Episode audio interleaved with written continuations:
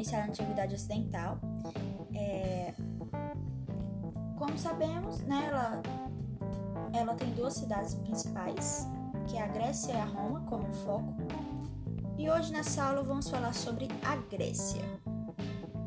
A Grécia é dividida em cinco períodos. Eles são pré-homérico, homérico, arcaico, clássico e helenístico. A Grécia né, é a ela de uma cidade muito importante e que tem suas particularidades. Vamos começar pelo pré-homérico. O pré-homérico que é dominado pelos indo-europeus, né?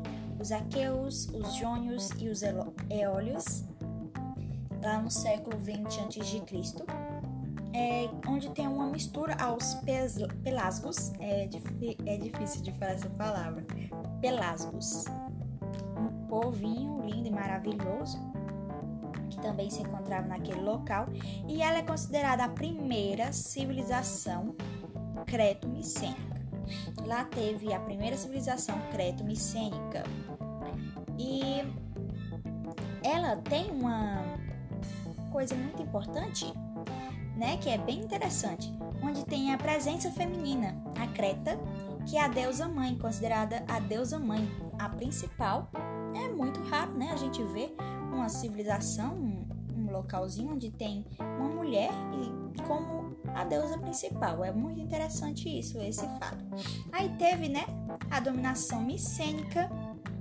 Logo após, teve a Guerra de Troia, a Guerra de Troia, que foi a passagem do Mar Egeu para o Mar Negro para conquistar a cidade lá no século 13 a.C., né? A Guerra de Troia, entre aspas, mas lá na frente a gente vai ver sobre isso. É, Aí teve a invasão dos Doros, como a gente já havia dito, lá no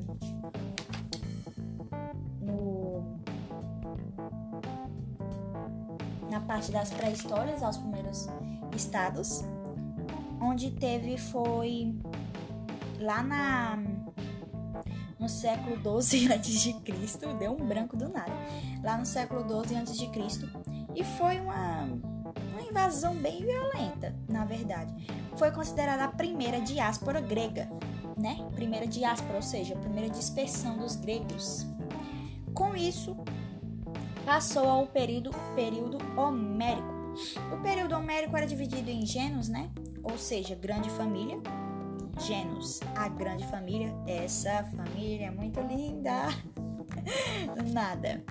E teve uma importante característica que foi a ruralização. As pessoas foi para cidadezinha, né? Assim, aí foi pai, pô, e tinha é, da cidade, foi voltou para os seus cantinhos. Aí tinha o chefe.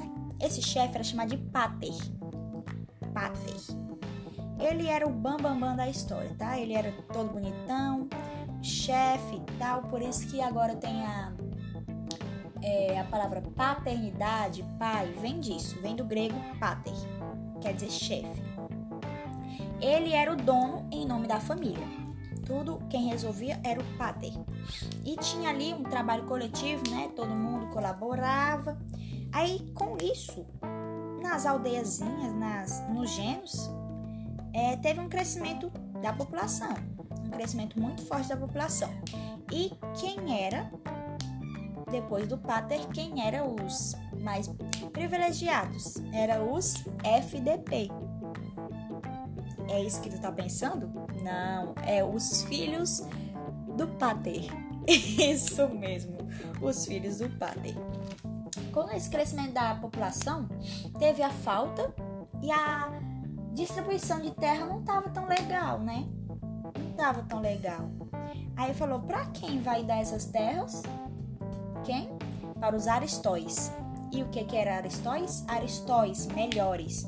Por isso que agora tem aristocracia. Pois é, aristocracia é o governo dos melhores, né? Dos bambambam. Bam, bam. Daí que vem aristóis, do grego e afins, originando palavras novas. Com essa falta de distribuição de terra que não estava tão legal, teve a dissolução dos gêneros. A grande família e ó, dissolveu.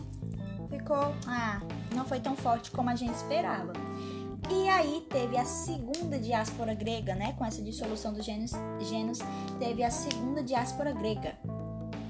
Aí os aristóis, né, que eram os melhores, os bambambam, bam, bam, se organizavam para futuramente fundar as polis. Eles foram se organizando e foi, ó, oh, vamos fundar as polis. O que, que é as polis? As cidades-estado, isso mesmo. Aí, por que é chamado de homérico? Por conta que tinha um carinha lá que ele fazia umas poesias massas, sabe?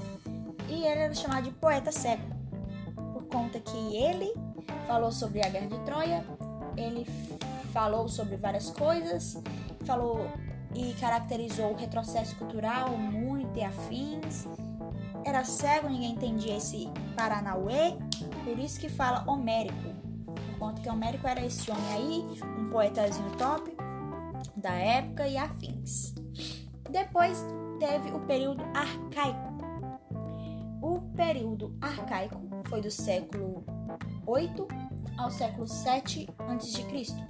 Foi aí que teve a formação das polis. Arcaico teve a formação das polis, cidades-estado. Aí teve uma fragmentação política, porque quando tem cidade não vai ter essas coisas todas de coletividade igual era no Gênesis. Não vai ter, não. Não vai, não vai, né, Gênesis? Olha nos genos, nada na biologia. Não vai ter essa coisa linda e maravilhosa. Vai ter a unidade cultural aí, ó. Já vai assim no individualismo. Olha de onde vem o individualismo. Não é de agora não, galerinha. Ó, lá da Grécia vem esse negócio de unidade cultural. Aí, o que que acontece? Com a formação das polis surge duas cidades-estado super massinha. Que é o que? As mais famosas, Atenas e Esparta. E aí, o que que aconteceu? Atenas e Esparta surgiu, começou a bagaceira, eita menino. Mas vamos ver no próximo capítulo. Aguarde as cenas dos próximos capítulos. Hoje a gente viu o pré-homérico, o homérico e o arcaico. No pré-homérico é, vimos a primeira diáspora, né, a primeira diáspora grega, a invasão dos Dórios foi muito violenta, a guerra de Troia, a deusa mãe, que era a principal. Homérico, vimos é, os genos, a ruralização, trabalho coletivo, os aristóis, que estavam futuramente se organizando para fundar a polis, e teve o Homero, poeta cego, né? E o arcaico, onde formou as polis e teve a fragmentação política, surgindo Atenas e Esparta.